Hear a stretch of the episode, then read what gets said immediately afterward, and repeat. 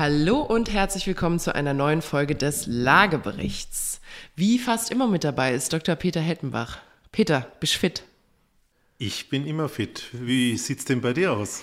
Also, ich bin äh, frisch aus dem Urlaub und prompt krank geworden, wie sich das gehört.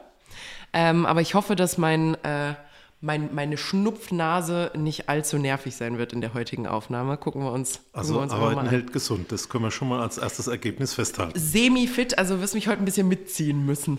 Gucken wir aber mal. So, wir unterhalten uns heute über ein äh, für viele aktuelles Thema, nämlich es geht nochmal um die Grundsteuer.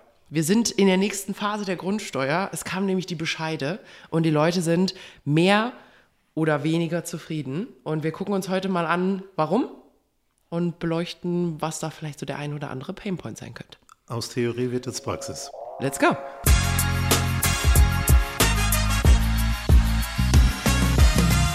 So, Peter, hast du denn auch deinen Bescheid bekommen? Ich habe auch Bescheide bekommen, bin auch unglücklich und insofern hoffe ich, dass ich heute einen echten Erfahrungsbericht als Beitrag geben kann. Sehr gut. Vielleicht vorab bei dieser Folge. Wir werden natürlich über solche Dinge wie Einspruch einlegen und sowas sprechen. Wir machen weder Steuerberatung noch Rechtsberatung, noch sind das irgendwie Handlungsaufforderungen von uns. Das ist lediglich im Falle von Peter ein Erfahrungsbescheid und ich kann sowieso nur von Dritten berichten. Also bitte einfach nur Informationen mitnehmen. Was ihr dann damit macht, ist natürlich vollkommen euch überlassen. So. Die Leute sind nicht so happy mit den Bescheiden, die reingeflattert kamen. Stand Anfang Februar gab es 350.000 Einsprüche. Man kann ja innerhalb von vier Wochen Einspruch einlegen. Die Frist müsst ihr euch merken. Vier Wochen, die ist knapp. Das heißt, wenn es euch nicht passt und ihr begründet Einspruch einlegen könnt, müsst ihr euch beeilen. Da war schon ein Stichwort. Wenn Einspruch, bitte mit Begründung. Genau. Ähm, und die, also unterschiedliche, ich sag mal, Lobby- oder Interessenverbände sind jetzt natürlich auch sehr aktiv geworden, Haus und Grund ähm, oder Bund Deutscher Steuerzahler, die sich da jetzt natürlich ähm, ja, sehr, sehr aktiv an die Leute gewandt haben und gesagt haben, legt Einspruch ein. Wir wollen natürlich auch, dass da eine gewisse Anzahl zusammenkommt, damit der Bund äh, an der Stelle auch merkt, dass die Leute unzufrieden sind mit dieser neuen Maßnahme. Und das wird gegebenenfalls auch genommen als Grundlage für eine Verfassungsklage. Genau, und äh, ich glaube, äh, ganz wichtige Vorbemerkung ist auch, dass das ganze Thema nicht nur spannend für Eigentümer ist, wir haben etwa 38 Millionen Grundstücke, Schrägstrich Eigentümer, Schrägstrich Eigentümer von Grundstücksrechten, die alle so einen Bescheid bekamen. Ja. Da bist du mit deinen 350.000 Einsprüchen natürlich noch ein bisschen tief in der Prozentzahl, aber ich glaube, A, das werden mehr und äh, B, muss man natürlich auch sagen, es zögern noch viele. Ähm, lass uns doch mal anschauen, was da ist. Ich mache dir mal ein Beispiel in der Stadt Karlsruhe. Nimm dir, stell dir vor, ein Mehrfamilienhaus 50er Jahre auf einem schönen großen Grundstück mit Kinderspielplatz und ein paar Bäume. Und du hast für deine Mietwohnung bisher 50 Euro Grundsteuer im Monat bezahlt, Entschuldigung, im Jahr. Mhm. Und jetzt zahlst du 450 oder 500 Euro im Jahr. Autsch. Das heißt 40 Euro mehr. Also echt mehr, und zwar reden wir nicht über Miete, sondern über Nebenkosten, denn da kommt die nächste Botschaft. Grundsteuer ist umlagefähig auf die Nebenkosten. Tut als Mieter also auch weh. Tut als Mieter weh, also zuhören. Autsch. Aber da hat unser Ex-Finanzminister uns doch was anderes versprochen gehabt, oder? Ja, also ich kann mich auch noch sehr deutlich daran erinnern, dass ähm, die Ziele waren endlich mal ein Update auf die moderne Zeit, denn mhm. die letzte Reform war in Westdeutschland 64, 1964 und in Ostdeutschland 1935. Also von der Seite her tatsächlich ein Bedarf. Es sollte entbürokratisiert werden mhm. und digital werden und vor allen Dingen in etwa gleichbleibend von der Steuerlast. Jo, also ich würde mal sagen, wird bei vielen weniger zutreffen, vor allem weil, also vielleicht macht man einen ganz schnellen Exkurs zu, wie hat die Grundsteuer früher funktioniert, wie funktioniert sie ganz grob jetzt, weil dann können wir das Thema Hebesatz auch noch mal ein bisschen ansprechen. Das wird ja eine zweite äh, Schraube, an der gedreht Genau, wurde. also eigentlich war der Ansatz, äh, man macht das wertorientiert, äh, man nimmt den Ertragswert einer Immobilie, schaut noch, was ist der Grundstücksanteil, wie groß ist das, wie wird das berechnet ähm, bisschen Zaubersalz drüber und anschließend dann einen sogenannten Grundsteuerhebesatz, mhm. also einen gewissen Prozentfaktor, den die Gemeinde erhebt. Und damit war das Rezept eigentlich fertig. Also ein Stück Wert, ein Stück Grundstück mal dem Hebesatz und das Ganze wurde dann schon mal ein Stück komplexer, weil eben nicht jedes Bundesland mitgemacht hat und in der Demokratie darf ja auch jeder sagen, was er möchte. Und grob kann man sagen, dass die südlichen Bundesländer Bayern und Baden-Württemberg sich von diesem Wertansatz verabschiedet haben und gesagt haben, wir machen das nur über die Fläche, nur über das Grundstück. Und der entsprechend zu berücksichtigende Wert im Grundstück ist der sogenannte Bodenrichtwert. Und da gibt es aktuell die meisten Probleme, sodass man also sagen kann, alle Grundsteuerbescheide haben ein Problem mit dem Bodenrichtwert. Und die in den Ländern, wo ein reiner Flächenansatz ist, also ein reiner Grundstücksansatz, haben entsprechend noch größere Probleme wie die anderen Länder. Hm. Jetzt ist ja der Bodenrichtwert eigentlich ja, also vor allem für uns in unserer normalen, in unserem Nebenjob quasi, wenn wir nicht Podcaster sind, ist ja eigentlich unser Freund. Also das war ja schon mal ein Riesending, dass man es geschafft hat, deutschlandweit für alle Kommunen, teilweise jetzt auch äh, oder inzwischen auch komplett durchdigitalisiert über Boris, ähm, diese Bodenrichtwerte tatsächlich auch zu aktualisieren und vorhanden zu haben. Machen wir mal noch einen kleinen Ausflug, wie Bodenrichtwerte gemacht werden. Gerne. Kommen aus den abgeschlossenen Kaufverträgen, also aus realen Preisen, die nachgerechnet werden. Daraus werden dann Gebäude plus Grundstück, die Grundstückswerte ermittelt als sogenannter Richtwert. Die Aufgabe steht im Baugesetzbuch, also die Gutachterausschüsse. Das sind Stellen bei den Gemeinden, die die Kaufverträge auswerten, ähm, arbeiten auf der Grundlage des Baugesetzbuches und haben ähm, natürlich damit auch ähm, die Aufgabe, das so zu machen, wie es da drin steht. Und da steht drin, großflächige Zonen, nicht konkrete Grundstücke. Sogar das Gegenteil ist der Fall. Man darf aus den Zonen nicht auf das direkte Grundstück oder den Grundstückseigentümer schließen. Nochmal ein kleiner Ausflug, wenn du dann ein großes Industriegebiet hast, das einem einzelnen Eigentümer gehört oder die städtische Klinik oder, oder, oder, dann dürfen da sogar gar keine Bodenrichtwerte ausgewiesen werden. Datenschutz. Interessant. So, jetzt war das aber früher nie ein Problem. Wir benutzen ja zum Beispiel zum Thema Immobilienbewertung, sowohl wir als auch Gutachter, die Einzelgutachten ähm, erstellen, benutzen ja die Bodenrichtwerte schon richtig lang. Und ja, vielleicht kannst du ja mal was zu dem Wort Richtwert erzählen. genau. Ähm, und bisher haben wir eigentlich wenig zu maulen gehabt. Ähm, und jetzt ist der Bodenrichtwert so ein bisschen zweckentfremdet worden, weil der war ja, also ich, ich lobe ja immer die deutsche Sprache. Ich habe ja Deutsch quasi als Fremdsprache gelernt. Und was ich großartig finde, ist, wie wunderbar deskriptiv sie ist. Boden, Richt, Werte. Also ein Richtwert, nicht der ultimative finale, nicht äh, zu verändernde Bodenpreis, sondern es ist ein Richtwert, ähm, der dort zugrunde gelegt werden kann. Und die normale Herangehensweise, egal ob das jetzt eine digitale Bewertung als so eine Erstorientierung ist oder ob wirklich ein Gutachten von äh, einem, einem Gutachter zum Beispiel für eine Erbschaft oder für sonst irgendwas gemacht wird oder der Beleihungswert für die Bank, wenn da eine Finanzierung kommen soll, alle haben sie ja gemeinsam, dass nach dem Bodenrichtwert nochmal jemand eingreift. Also da sind nochmal Qualitätssicherungsschritte danach, da sind Veredelungsschritte, dass man sagt, okay, ich habe jetzt einen vorläufigen Bodenwert, der ist jetzt ein bisschen unglücklich, ähm, ich glaube, den müssen wir ein bisschen runterschrauben oder ich habe ein gigantisch großes Grundstück, weil da vielleicht irgendwie noch ein bisschen Wald dazu gehört oder, oder, oder äh, Gartenfläche. Und bei 5000 Quadratmetern Grundstück kann ich natürlich nicht 5000 multiplizieren mit dem Bodenrichtwert für Bauland, weil es ist ja nicht 100% bebaubar. Wenn ich mir das individuell angucke, weiß ich das und sage, ah, okay, es sind nur, keine Ahnung, 400, 500 Quadratmeter, die tatsächlich diesen ho hohen Bodenrichtwert bekommen. Der Rest ist Gartenland und vielleicht für euch, liebe Zuhörerinnen und Zuhörer, der Bodenrichtwert für quasi diese anderen Nutzflächen ist in der Regel ein Bruchteil dessen, was es für, für Bauland ist.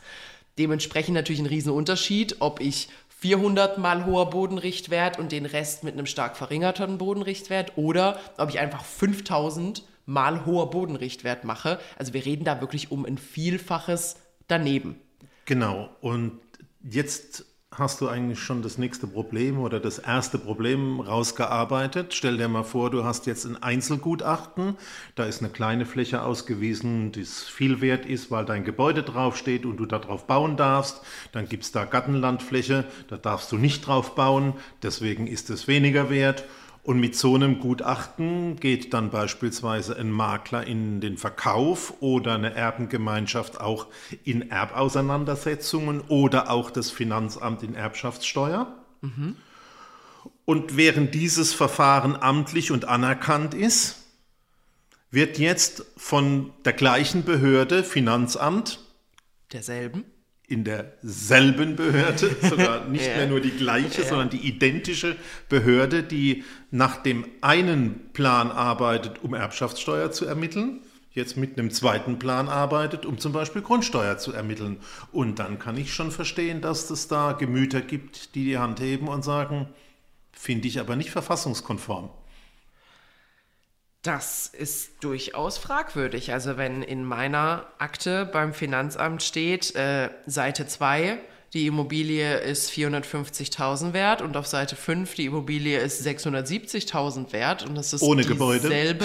ohne Gebäude und es ist dieselbe Immobilie, dann wirft das schon Fragen auf. Ja. Also das ist eines der Hauptprobleme, äh, das entstanden äh, äh ist. Ähm, das kann ich verstehen hätte man auch durch ein bisschen Üben an Beispielen, glaube ich, finden können. Mhm. Insbesondere, weil die Gutachterausschüsse ja auch formiert worden sind, um die Zahlen zu haben. Dann hätte man ja auch Zahlen haben müssen. Verstehe ich also nicht ganz, finde ich handwerklich nicht so glücklich gemacht, ist aber in jedem Fall der wichtigste Punkt an der Kritik von dem aktuellen Grundsteuerbescheiden. Und aus diesem Grund glaube ich, wer da solche Zahlen findet, wir machen jetzt gleich nochmal ein bisschen Beispiele, ähm, sollte auch Einspruch erheben und den begründen. Ist deine persönliche Meinung. bevor, bevor wir auch, Peter, ich habe ich hab keine Lust auf diese auf Ökopapier gedruckten Briefe, wo dann unten drunter steht, ist maschinell erstellt und auch ohne Unterschrift gültig. Ähm, also keine Rechtsberatung. Wir haben es am Anfang gesagt, gilt nach wie vor. Ähm, Jo, jetzt sind die, jetzt sind die rausgegangen. Wir haben gelernt, äh, es gibt einige Begründungen, ähm, warum, warum man maulen konnte. Ich, also ich glaube, dass das Schwierige natürlich an der Stelle ist, man hat, also es ist natürlich auch nicht einfach. Eine Grundsteuerreform ist ein irre komplexes Thema. Also wir werden jetzt auch nicht so tun, als wäre das jetzt wahnsinnig dumm und gewesen und das hätte total die einfache, auf der Hand liegende Lösung gegeben. Genau, nee. letztlich gibt es auch 38 Millionen Einzelfälle. Richtig, also du hast irgendwie fast 40 Millionen Immobilien in Deutschland in den unterschiedlichsten Lagen. Ähm, der Optimalfall wäre gewesen, ein Verfahren für alle. Ich muss sagen, also streamlinen und dann wieder nach Bundesländern aufteilen ist wieder so. Mm. Ähm, vorher hatten wir zwei Rechenansätze, West und Ost. Jetzt haben wir auch grob zwei, aber dann doch wieder unterschiedliche äh, Unterschiede lokal. Das heißt, wenn du eine Immobilie hier in Baden-Württemberg hast und eine 40 Kilometer weiter in Rheinland-Pfalz, musst du die unter Umständen unterschiedlich ähm, ausweisen. Also finde ich alles ein bisschen unglücklich, ähm, aber sei mal, sei mal dahingestellt.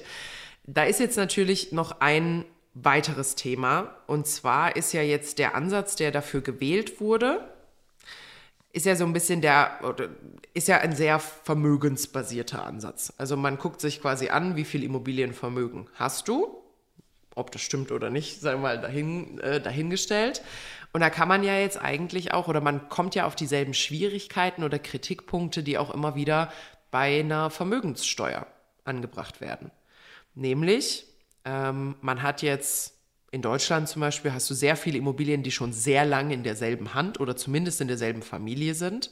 Das heißt, Oma, Opa haben das Haus gekauft, die Eltern haben ihr Leben lang drin gelebt, das ist schon seit 40 Jahren abbezahlt, das ist überhaupt kein Thema mehr. Ähm, und jetzt haben sie Glück und diese Immobilie ist in der Stuttgarter Innenstadt hat damals, als gekauft wurde, keinen interessiert, war vielleicht sogar keine so gute Lage, weil der Zug ist direkt vorm Haus gefahren und alles. Jetzt hat, U-Bahn, äh, jetzt hat Stuttgart eine U-Bahn gebaut.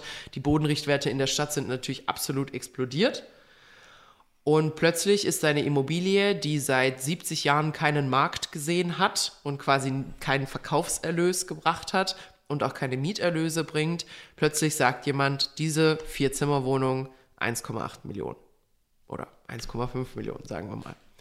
Und du denkst dir, mhm, okay. Und das muss ich jetzt versteuern und die Liquidität muss da sein. Kein Problem, wenn man bei Porsche arbeitet oder so bei Stuttgart, in Stuttgart und einfach Glück hatte, dass die Eltern, dass die Eltern diese Wohnung hatten. Äh, bisschen doof, wenn die Oma selbst noch drin wohnt, ne? Ja, nicht nur das, es ist auch insgesamt schwer zu verstehen. Mach mal bisschen konkrete Preise hinten dran. Wir nehmen uns mal die Altstadt von Heidelberg vor. Mhm. Da hast du in der Fußgängerzone Preise von 8.000, 10.000 Euro den Quadratmeter. Bodenrichtwerte. Bodenrichtwert ja. pro Quadratmeter, Bemessungsgrundlage für die Grundsteuer. Ja. Und wenn du 1000 Meter weggehst, kannst du problemlos bei 350 bis 400 sein. Es kann dir also passieren, dass ein Gebäude von 1899, das wenig saniert ist. Ja. Nur der Filialist im Erdgeschoss hat immer sehr viel Geld investiert und oben sind noch die Fenster von 1899 drin. Ja. Die haben dann bei der Grundsteuer einen Eingangswert von, nehmen wir mal ein Referenzgrundstück von 200 Quadratmeter mal 10.000 Euro. Out. Gigantisch. Ja. Und nebendran hast du ein, eine, eine historische schöne Villa die immer schön gepflegt worden ist und die steht auf 200 Quadratmeter, die 350 Euro kosten. Das ist schon schwer zum, mitzuteilen. Also das ist das, was konkret entsteht. Und das andere Beispiel hatten wir ja schon mal gemacht, 50er Jahre Haus auf sehr großem Grundstück, auf einer gemeinsamen Bodenrichtwertzone und auf einmal hast du 40 Euro mehr Nebenkosten im Monat. Also die Größenordnungen sind natürlich jetzt auch extrem äh, unterschiedlich. Und da kommt hinzu, das hat vielleicht jetzt nicht jeder vorhersehen können. Ähm, wir haben zehn Jahre hinter uns, wo die Bodenrichtwerte und die Immobilienpreise nur eine Richtung kannten, nach oben. Mhm. Jetzt hat man die ganze Zeit mit Gutachterausschüssen geschimpft und hat gesagt, ihr müsst mal schauen, dass ihr da ein bisschen eure Bodenrichtwerte anpasst. Ja, das ja. ist ja eine Übervorteilung von allen, äh, die Immobilien haben. Und jetzt haben die sich Mühe gegeben und haben nachgezogen, ihre Preise erhöht. Jetzt kam im Februar 22 der Crash. Zumindest in manchen. Ein, ein Preisknick. In, wir sind vorsichtig. Sagen wir mal, Crash. Ein, ein Crash in der Entwicklung, also nicht mehr nach oben sondern seitwärts. Ja. Vielleicht auch für manche Objekte, wir kriegen das ja immer mehr mit, äh, dass es gar nicht mehr die Märkte sind, sondern die einzelnen Objekte, ähm, auch abwärts. Ja. Und exakt auf dem Hochpunkt wurde jetzt eine Steuerermittlung durchgeführt. Da haben viele schon bei der Erbschaftssteuer gesehen, blöderweise, wenn ein Familienmitglied im letzten Jahr gestorben ist, zu Höchstniveau. Ja. Ähm, zahlt er jetzt Steuern für eine Immobilie, äh, für die er vielleicht jetzt am Markt viel weniger bekommt. Naja, selbst, selbst wenn jemand jetzt stirbt, wenn die aktuellen Bodenrichtwerte, die zum Jahreswechsel veröffentlicht wurden, genommen werden, Hast gucken, du das Problem gucken, auch? gucken die auch in die Vergangenheit ähm, und sind unter Umständen da nicht und oder vor allem noch nicht hinreichend angepasst, um äh, gegebenenfalls Marktniveaus also zu zeigen. Also zweites Problem ist die Dynamik, die jetzt auf einmal in Bodenrichtwerten ist. Wir hatten ja jahrelang gleiche Bodenpreise, da war das alles ziemlich wurscht. Jetzt ist es zehn Jahre extremst hochgegangen. Wie es weitergeht, wird man sehen. Aber die Dynamik ist auf jeden Fall ein Element, was auch berücksichtigt werden muss. Das ist die zweite Komponente, die heute zu Problemen führt. Ich hatte ja jetzt vorhin ähm, so ein bisschen das Thema Liquidität angesprochen und du hattest ähm, immer mal wieder angedeutet, dass natürlich das Gebäude in diesen bodenbasierten Modellen überhaupt keine Rolle spielt. Jetzt ist ja aber die Grundsteuer nicht das Einzige, was sich gerade entwickelt im Immobilienmarkt beziehungsweise in der Gesetzgebung, die sich wiederum auf den Immobilienmarkt auswirkt, sondern wir ähm, bekommen jetzt vermittelt, dass das Thema Energieeffizienzzustand des Gebäudes extrem wichtig ist. Und dann teilt man uns aber mit, aber bei der Grundsteuerermittlung lassen wir es einfach weg. Also dein, dein Gebäude ist vollkommen schnuppe, egal ob du investiert hast und es ist in, in, in tollem Zustand oder ob da auf deinem, ähm, auf deinem äh, Grundstück, vielleicht sogar in der Stadt, das ist ja auch ein Ansatz, der immer wieder äh, gebracht wird. Wir wollen natürlich mit dem Thema Grundsteuer auch so brachliegende Grundstücke quasi in Aktion drängen, sage ich jetzt einfach mal, motivieren, sie zu entwickeln. Weil wenn du bodenbasierte ähm, Berechnungsmodelle hast, sagt man ja, ist egal, was du ermittelt hätte, äh, was du drauf gebaut hast oder ob du nichts drauf gebaut hast, ist ja dein eigenes Versäumnis, wenn du es liegen lassen hast und äh, musst jetzt so bezahlen, als wäre quasi auch was, was Wertvolles drauf. Viele, viele irgendwie Konfliktdinge, ähm, wo ich aber sagen muss, es, es ist brutal schlecht kommuniziert worden. Also man kann ja wirklich an der Methodik meckern und äh, kann sagen, Leute, das ist unsauber. Man wird aber wahrscheinlich an jeder Methodik meckern können, weil es wird One Size Fit All für 36 Millionen Immobilien wird eine schwierige Sache. Ähm, aber ich finde vor allem die Tatsache, wie es rübergebracht wurde und was für Versprechen gemacht wurden und wie es jetzt auch als Gesamtpaket mit den anderen Maßnahmen nicht kommuniziert wird, ist besser gesagt, finde ich einfach bestürzend. Also erstmal persönliche Meinung, ich verstehe nicht, warum man mit dem Versprechen ins Rennen gegangen ist, dass sich das kostenneutral abspielt. Ja, das ist, glaube ich, jetzt noch ein dritter Punkt.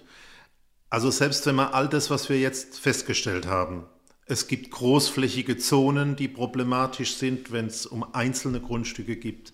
Der zweite Punkt, wir haben dynamische Entwicklungen in den Bodenrichtwerten. Jetzt kommt ja wirklich noch dieser dritte Aspekt. Der eigentliche Grundsteuerwert wird durch den sogenannten Steuerhebesatz von der Gemeinde ermittelt. Den kann man auf der Webseite nachschauen.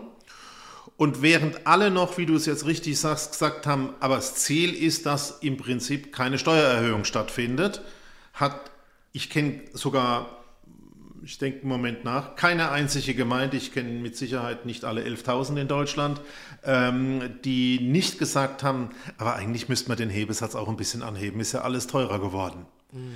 Also spätestens mit dem Faktor hätte jeder eigentlich sofort darüber im Klaren sein müssen, Achtung, das gibt eine Steuererhöhung.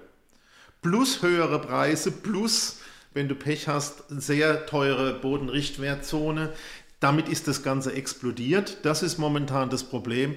Und da würde ich handwerklich schon sagen, ich bin auch nicht Gott und mache alles richtig, aber wenn ich mir vorstelle, es gibt beispielsweise von der Stadt München die Bodenrichtwertkarte. Ja. Da hätte man ja dann für jedes Grundstück mal ausrechnen können, was kommt denn da raus?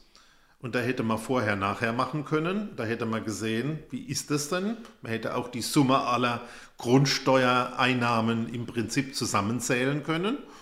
Und man hätte auch sagen können, Mensch, ähm, wie war denn das im Vergleich vorher zu nachher? Also ich glaube, echt ohne Not handwerklich schlecht gemacht. Ja, uneingeschränktes Ja. Aber auch da wieder eigentlich ohne jeglichen Grund ähm, ein Versprechen gemacht, was meiner Meinung nach überhaupt nicht nötig war. Weil, also sind wir mal realistisch, die Grundsteuer ist eine der größten Steuerblöcke, die, der, die, die wir haben in Deutschland. Genau, Lohnsteuer, Umsatzsteuer sind mehr und dann sind wir schon ziemlich dabei an dritter, so. vierter Stelle. Das heißt, auch, also auch weil der Faktor, mit dem multipliziert wird, ist halt 36 Millionen. Das ist schon attraktiv. Bedeutet für mich als Staat, wenn ich in jedem Einzelnen irgendwie 10 Prozent mehr gebe, ist da am Ende ein richtig dicker Topf da. So. Wäre also recht attraktiv, da vielleicht den ein oder anderen Euro im Einzelfall mehr zu machen, weil mal 36 Millionen kommt dann ordentliche, äh, eine ordentliche Steuersumme zusammen. Deswegen Äh, und vor allem, weil wir ja alle dabei zugesehen haben, wie die Immobilien im Wert gestiegen sind oder zumindest im Preis gestiegen sind, hätte ich überhaupt kein Problem damit gesehen, wenn man sagt, hört zu, wir haben es lange liegen lassen, ihr habt die letzten Jahre viel zu wenig bezahlt. Die meisten Leute zahlen mehr für ihre Kfz-Steuer als für ihr Haus. Also das, das ergibt für mich auch keinen Sinn, muss man einfach mal ehrlich, äh, ehrlich sein. Ähm, das heißt, wir müssen das jetzt korrigieren. Im Schnitt ist zu rechnen mit irgendwas zwischen 10 und im Extremfall 30 Prozent Anstieg. Kommt man aber mit klar. Dein Haus ist jetzt auch ungefähr 40 mal so viel wert, wie es 1960 war oder 1935, als das ermittelt wurde. Nagelt mich nicht an der Zahl fest, wahrscheinlich nicht so viel, aber deutlich, deutlich, deutlich mehr.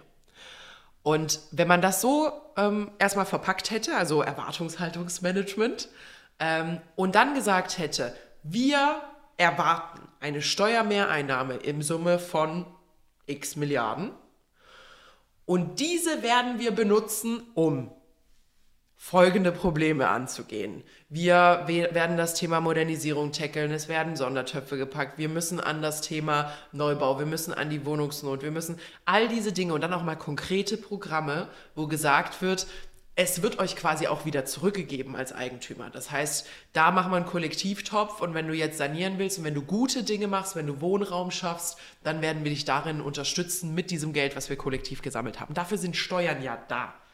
Genau, man hätte wieder Dinge zurückgeben können. Also jetzt habe ich nur gehört, der, wo eine äh, Baulücke hat, ein unbebautes, baureifes Grundstück, der muss bestraft werden. Ja. Die, die ganz lange kein Geld bezahlen, die müssen auch bestraft werden. Alle müssen bestraft werden. Ich liebe Freiheit und Demokratie. Vor dem Hintergrund fände ich den Ansatz insgesamt besser dass man überschlägig mal ermittelt hätte, wie viel kommt denn da raus oder wie viel soll denn da mehr rauskommen, was ist denn vertretbar. Ja. Ich habe am Eingang mein Beispiel aus Karlsruhe gemacht, da reden wir über eine Veracht Verneunfachung, nicht ja. über 10 oder 20 Prozent mehr. Ja. Und wenn man sich dann anschaut, es kommt, wird ja immer deutlicher, Neubau wird problematischer. Wir kriegen diese 400.000 Wohneinheiten, die wir in den Zentren brauchen, nicht hin. Wir haben ganz viele Omas, Remanenzeffekt, die allein in den Villen oder in den Einfamilienhäusern mit 200, 300 Quadratmetern Oder in den vier, fünf Zimmerwohnungen. Und junge Familien, die einerseits ja. dorthin ziehen möchten, nichts finden und die Oma sagt aber, ey, mein Eckgrundstück und Schnee schieben im Winter und Blätter wegmachen im Herbst da hätte man ja echte pragmatische Modelle machen können. Ja. Aber ich glaube, ein Problem ist eben, wenn das zu weit oben äh, entschieden wird, theoretisiert wird. Und zum Zweiten, ja, ähm, es muss viel pragmatischer damit umgegangen werden. Steuern sind ja kein Selbstzweck und sind nicht dazu da, Beamten zu bezahlen oder solche Dinge, sondern die sollen ja eigentlich nutzbringend für den Staat und für die Gemeinschaft eingesetzt werden. Und das vermisse ich komplett. Und ich bin sehr gespannt, was da rauskommt. Ja, also ich, ich, ich bin auch gespannt. Äh, wir können ja zum Schluss mal ein bisschen äh, Theorien aufstellen, was wir jeweils glauben, wie es weitergeht. Ähm, ich glaube generell wirklich, dass das, ich sag mal, Messaging, was äh, von Seiten des Gesetzgebers, oder da ist jetzt mal egal, ob es Bund, Land oder die EU, die uns ja auch äh, Gesetze mitgibt, ist, ist gerade, steht gerade eh nicht so positiv für Eigentümer. Also richtig viel, ihr müsst sanieren, sonst werdet ihr bestraft. Ihr müsst, äh, ihr müsst, äh, ihr dürft nicht leer stehen, sonst werdet ihr bestraft. Äh, ihr müsst mehr bauen, ist egal, ob es teuer ist. Also all, all, all solche Dinge. Und ich finde, dafür, wie groß die Wohnungsnot schon ist und wie viel größer sie wird, hast du das Video gesehen von der Wohnungsbesichtigung in Berlin, das jetzt so in, viral gegangen ist? Ähm, ich suche es dir nochmal raus, wir packen es auch in die Story, wenn wir daran denken. Ähm, da ist jetzt wirklich, da hat ein vorbeifahrendes Auto ähm, gefilmt, Wohnungsbesichtigung, ich glaube Berlin-Kreuzberg oder so, also einer der etwas inneren Stadtteile in Berlin. Und die stehen einfach um den kompletten Block. Also so wie wenn du, wie wenn du zu einem Konzert oder sowas anstehst. Und das ist einfach kein Zustand. Also wir können, wir können das so nicht machen, weil wenn du so Zustände zulässt, dann ist es irgendwann auch ein Pay-to-Play. Dann ist es, wenn ich dem Vermieter verspreche, dass ich ihm 2000 Euro in die Hand drücke oder die ersten vier Mieten direkt bezahle und alles, äh, dann kriege ich die Wohnung. Das darf es nicht sein. Ich habe letztens einen schönen Satz gehört, den, den will ich hier einmal schnell unterbringen. Da hat jemand über die moderne Stadt äh, im Kontext der 15-Minuten-Stadt gesprochen. Also, dass wir quasi ein bisschen mehr Fußläufigkeit haben, weniger aufs Auto angewiesen. Und hat gesagt, die 15-Minuten-Stadt wird meist definiert, dass quasi du fußläufig in 15 Minuten an deinen Arbeits äh, Arbeitsplatz kommst, in die Apotheke und dir dann irgendwie auch noch deinen Kaffee an der Ecke holen kannst.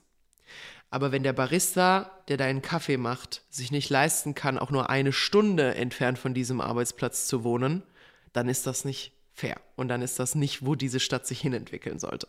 Und ich finde, das, das ist so ein bisschen der Teil, der wird gerade immer wieder, immer wieder vergessen. Und da fehlt mir das, das, das große Denken, das große konzeptionelle Denken, wo wir wirklich mal sagen, hey, das Thema Wohnen muss gemeinschaftlich angegangen werden. Und zwar sowohl aus dem Klimagedanken, sowohl aus dem wir haben nicht genug, als auch wir müssen uns um die Preisniveaus kümmern. Ansonsten hast du, äh, so wie bei Hunger Games, so elitäre Innenstädte und die Leute fahren irgendwie zwei Stunden, äh, um die eigentlich systemrelevanten Jobs in der Stadt zu machen. Und das ist ein Elendszustand. Und das fehlt mir. Das ganzheitliche Konzept und die Ernsthaftigkeit äh, in, der, in der Herangehensweise. Aber genug gemault. Ich fasse einmal ganz schnell zusammen und dann können wir mal ähm, hier quasi vor laufenden Mikrofonen sagen, was wir denken, was jetzt mit der Grundsteuer, Grundsteuer passieren wird. Kommen wir nochmal drauf zurück. Ähm, also, nochmal zusammengefasst, äh, vielleicht für euch jetzt als unmittelbare Info. Wenn der Bescheid schon kam, kann es zwei Gründe haben, warum ihr überrascht seid über den Betrag, der draufsteht. Eins ist das, was wir jetzt gerade besprochen haben, dass sich die Berechnungsgrundlage geändert hat. Ein zweiter kann aber auch sein, dass schlicht Fehleingaben getätigt wurden über dieses Elster-Portal. Es ist bei sehr, sehr vielen zu technischen Problemen gekommen. Es war auch nicht ganz anwenderfreundlich ähm, das heißt, prüft euren Bescheid nicht nur quasi unter der schwarzen Linie, sondern prüft auch, was als Eingabe drin steht. Auch da könnten Fehler drin sein. Also eine zusätzliche Null oder so zerschießt euch natürlich die gesamte Kalkulation. In beiden Fällen, wenn ihr nicht nachvollziehen könnt, begründet nicht nachvollziehen könnt, ähm, was der Wert ist, steht es euch offen, innerhalb von vier Wochen Einspruch einzulegen. Genau. Wichtiger Hinweis noch, das ist auch oft vorgekommen bei Teilgrundstücken. Also wenn man eine Wohnung hat und gehört einem ein Tausendstel etc., ja. sind ganz oft äh, Eingabefehler passiert. Das ist dieser zweite äh, Faktor, den haben wir heute ausgelassen, ja. Genau. So, ich glaube, das ist die wichtigste Zusammenfassung. Alle anderen Dinge haben wir jetzt kompakt genug äh, eigentlich besprochen. So, Peter, was denkst du passiert jetzt mit dem Thema Grundsteuer? Na, die Wahrheit kommt am 1. Januar 25.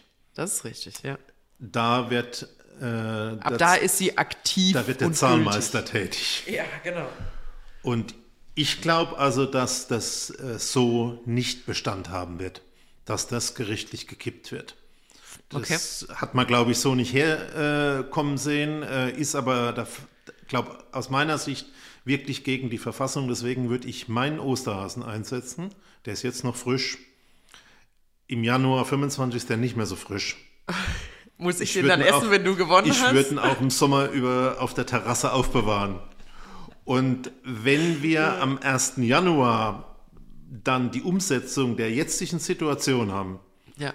dann kriegst du meinen Osterhasen und isst den. Nee, das ist ja nicht fair. Und ja nicht umgedreht fair. ich.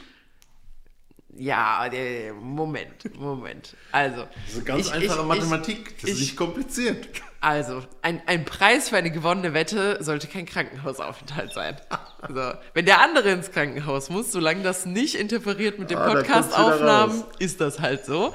Ähm, ich sag mal meine Theorie und der Einsatz darf gerne sein, äh, der Verlierer ist den zwei Jahre alten Osterhasen auf eigene Gefahr. Ähm, ich glaube, also ich denke gerade so ein bisschen an den Bußgeldkatalog, der ja auch wirklich mehrfach gekippt wurde, obwohl der ja auch, lass mich nicht lügen, glaube hunderte Millionen gekostet hat im Aufwand und in der Entwicklung. Das heißt, grundsätzlich ist unser Verfassungsgericht da offensichtlich recht entschlossen.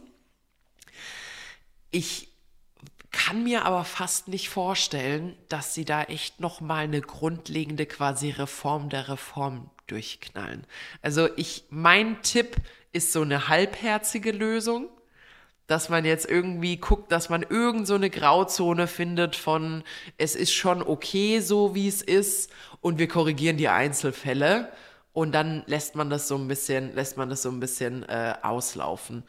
Begründet ist meine Theorie damit, dass wir jetzt so viel Zeit haben, bis tatsächlich quasi äh, äh, der Geldbeutel angepackt wird. Das heißt, ich bin jetzt ein bisschen sauer über den Papierbescheid und dann vergesse ich das auch wieder, weil ich fast zwei volle Kalenderjahre habe, bis es mir dann echt an den Geldbeutel geht. Und dann bin ich natürlich im Januar 2024 auch noch mal sauer, aber dann ist halt zu spät. Und äh, also mein, meine, ich, ich stelle in Frage, ob da noch mal eine, eine größere Gut, dann machen wir das bei dir mit Gehaltsreduzierungen auch so. Wir gehen jetzt mal hart in eine Gehaltsreduzierung, Ja. die aber erst in fünf Jahren wirksam wird oder in drei. Bis dahin hast du sie vergessen und dann ist gut. Warum musst denn du immer an mein Gehalt ran? Du kannst gar nicht an mein Gehalt ran. Lass mal mein, lass mal mein Gehalt in Ruhe hier. Ähm, aber, aber wäre ja genauso. Also im Endeffekt würdest du dann hingehen, sagen, Chef, sag mal, spinnst du? Der Chef sagt, ist Also- jetzt erstmal nur auf dem Papier, ganz entspannt, wir unterhalten uns doch mal, das wird schon. Aber es ist schon super peinlich. So viel Geld, komplett Wahnsinn. die Gutachterausschüsse neu beauftragt, alles neu gemacht, wirklich lang, lang, lang dran gearbeitet, verschoben, verschoben, verschoben und dann mit so einer Krücke rauszugehen. Also ich möchte meinen Osterhasen nicht essen.